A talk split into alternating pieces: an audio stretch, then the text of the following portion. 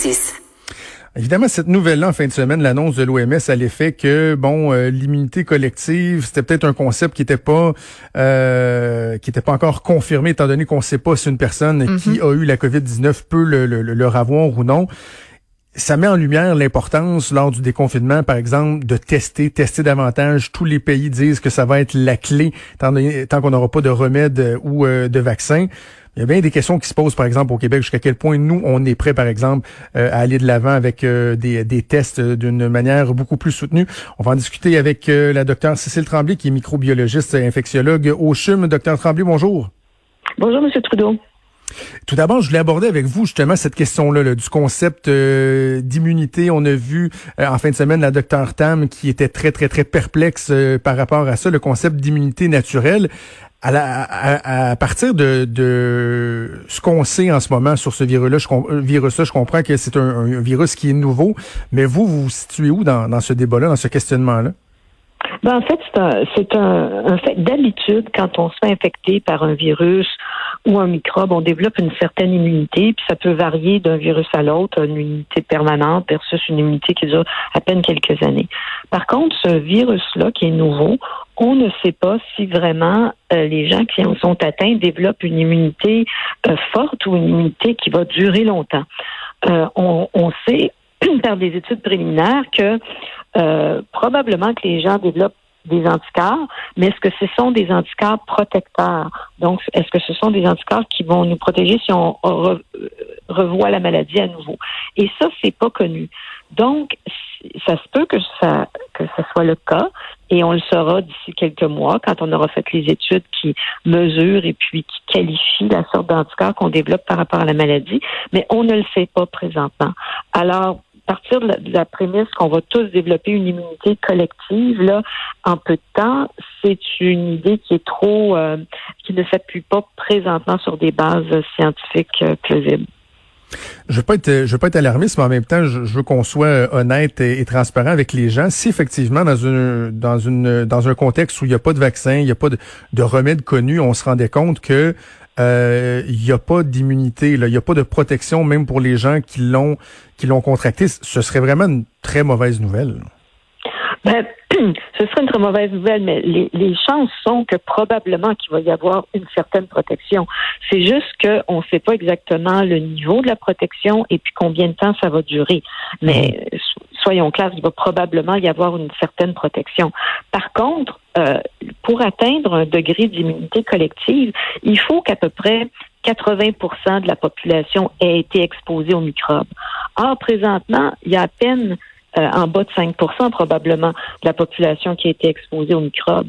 Donc, le temps qu'on arrive à ce que 80% de la population ait fait une maladie sous une forme ou une autre et ait développé ces fameux anticorps protecteurs, c'est des mois et des mois et des mois, c'est pas des années. Alors, penser qu'on va arriver à ça en, peu de temps, euh, c'est pas très réaliste. Puis aussi, ce serait, il y aurait un prix à payer important pour ça on dit que cette, euh, mettons qu'on parle de 80% de la population du Québec, 8 millions, 80% c'est à peu près 6,4 millions. Il faudrait que 6,4 millions de Québécois soient infectés. si on prend un taux de mortalité à peu près à 2% ça voudrait dire qu'il y aurait 120 euh, 000 décès euh, pour atteindre ce taux d'immunité à 80% dans la population. Alors ça, c'était un prix qu'on n'était pas prêt à payer en début d'épidémie. On a dit on on va pas aller avec l'idée on va laisser le virus circuler puis on va avoir une immunité collective parce que le prêt payé était trop cher. Puis il y a d'autres pays qui avaient envisagé ça, comme l'Angleterre, puis la Suède et puis l'Angleterre. On a vu qu'ils ont été obligés de se de barre assez rapidement. Donc euh, ce concept-là n'était pas nécessairement valable au début. Puis c'est surtout pas celui-là qui devrait soutenir nos décisions. Par contre, ça ne veut pas dire que la décision de réouverture n'est pas n'est graduelle, n'est pas n'est pas bonne ou n'est pas appropriée. C'est juste que on ne devrait pas faire ça sur la base qu'on va laisser les gens acquérir une unité collective. Il faudrait le faire pour d'autres raisons. Quelle est, docteur Tremblay, la fiabilité des statistiques euh, que l'on a ou que l'on euh, véhicule euh, jusqu'à maintenant parce que on n'a pas testé tant que ça. Il y a bien des gens même qu'on soupçonne d'avoir la COVID, mais qu'on dit bon, si les symptômes sont euh, sont pas trop agressifs, on vous testera pas, restez chez vous. Et là, je me dis jusqu'à quel point ça vient fausser les données. Par exemple, vous avez parlé du taux de décès par personne qui contracte la COVID-19. Est-ce que ce taux-là, il est bon ou il pourrait être plus faible que ce qu'on euh, ce qu'on ce qu'on croit, étant donné qu'il y a plein de gens qui sont pas déclarés, qui sont pas comptabilisés comme tels? Euh, vous avez raison, on sous-estime probablement le taux d'infection parce qu'on ne teste pas tout le monde, c'est un fait. Puis quand j'ai dit 2% dans le fond, je, tenais un peu compte de ça parce que le taux actuel de mortalité serait plus autour de 4, 4 quelque chose pour cent. Donc, euh, donc effectivement, le taux de mortalité est probablement un peu plus bas si on considère qu'il euh, y a des gens infectés qu'on ne teste pas présentement parce qu'on n'a pas suffisamment de tests pour le faire. Là, on parle d'un plan de déconfinement qui serait donc euh, accompagné d'une augmentation euh, substantielle du nombre de tests quotidiens effectués. Là, on parle de passer de 5 000 à 15 000. Est-ce que est-ce que c'est réaliste? Parce qu'on voit qu'on a des problèmes de disponibilité au niveau des écouvillons, au niveau du réactif. Est-ce que vraiment au Québec, on est équipé pour que rapidement, dans les prochains jours, prochaines semaines, on vienne carrément tripler le nombre de tests quotidiens qu'on va faire? En tout cas, c'est souhaitable, définitivement. C'est ce qu'on aurait besoin parce que si on commence à déconfiner, il va y avoir de nouveaux cas qui vont arriver et on va vouloir les tester pour pouvoir isoler ces nouveaux cas-là et tracer leurs contacts.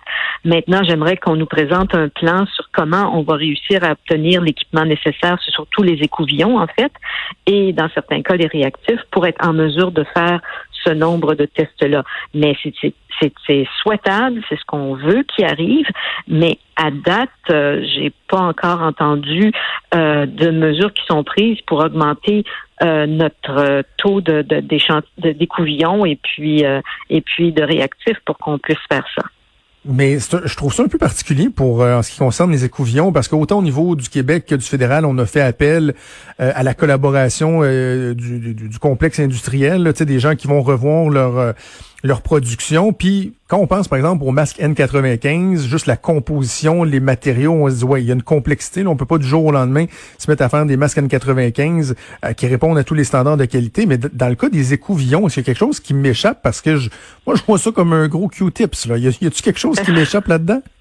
Non, ça vous échappe pas. vous, avez, vous avez tout à fait raison. On parle pas de haute technologie et c'est en effet euh, euh, incompréhensible pourquoi il n'y a pas une industrie quelconque ou une usine quelconque qui n'est pas capable d'en fabriquer au Canada. Là. Moi aussi, euh, euh, ça reste mystérieux pour moi. Je me demandais, au début de la pandémie, on, se donnait des bonnes tapes dans le dos. on se disait, nous autres au Québec, là, on teste, puis on teste pas à peu près. On est pas mal les meilleurs au Canada. Est-ce qu'on a perdu notre place de bon premier? J'ai comme l'impression qu'on a régressé pas mal. Mais en fait, c'est surtout qu'il faut tester de façon adaptée à, la situation. Alors, au tout début, on était capable de tester tous ceux qu'on avait à tester parce qu'il n'y avait pas beaucoup de cas. Et puis donc, on était tout à fait en mesure de tester les nouvelles infections, tracer les contacts, tester les contacts, puis tout ça. Mais à partir du moment où le nombre de cas a augmenté, euh, et, et, euh, et, que tout le monde rencontre des problèmes d'approvisionnement pour ce que je disais tantôt, là, pour les matériaux de mhm. faire les tests, effectivement, on n'est plus vraiment en mesure de tester tous ceux qui devraient être testés présentement. On ne teste que les cas symptomatiques et on, on se met des lignes très, très précises qu'on n'a pas le droit de faire plus de tests que que ça pour ménager euh, les écouvillons puis le matériel. Alors oui, en effet, on a, on a reculé un peu dans notre, dans notre quoi qu'on en fait beaucoup de tests. C'est pas qu'on n'en fait pas beaucoup, mais que le besoin est immense. Eh, j'aimerais juste qu'on prenne un petit pas de recul et qu'on explique aux gens euh, en quoi le, le fait de tester massivement vient euh, vient nous aider dans la gestion euh, de la crise de santé publique. Concrètement, pourquoi le fait de tester va, va nous donner un, coup de main? Ben en fait, c'est pour identifier les gens qui sont positifs et puis les, les isoler. À partir du moment où on lève progressivement le confinement, donc, on, ne prend plus pour acquis que tout le monde est négatif ou que tout le monde est positif. Donc, faut être identifié, faut identifier les gens qui sont positifs pour les mettre en isolement eux-mêmes. Alors, c'est pour ça qu'on a besoin de tester largement. Mais en même temps, on sait qu'il y a bien des gens qui sont asymptomatiques euh, et qui vont encore quand même avoir la COVID. Donc de là, j'imagine, de tester le plus largement possible parce que j'essaie de, de, de, mettre à la place des gens qui nous entendent et qui disent, ouais, mais si je sais qu'une personne est positive, il reste qu'elle était positive, elle a probablement déjà infecté des gens, mais j'imagine le but, c'est que la personne ait infecté le moins de gens possible entre le moment où elle l'a contracté, qu'elle est devenue contagieuse et le moment où elle, elle est identifiée comme étant porteuse et qu'elle est isolée. Je pense que c'est un peu là aussi dans la guerre, là, de diminuer le nombre de personnes que chaque personne atteinte va, va infecter. Exactement. Donc, l'idée, c'est de tester les, les personnes, ceux qui sont positifs, de tester tous les contacts de cette personne-là, les gens qui habitent avec elle, etc. Comme ça, on va détecter les gens qui sont asymptomatiques également. Donc, Cécile Tremblay, vous êtes microbiologiste, infectiologue au CHUM. Merci beaucoup. C'était très éclairant et intéressant. Merci d'avoir prêté à nous parler. Merci. Au revoir. Merci, au revoir. Vous écoutez Franchement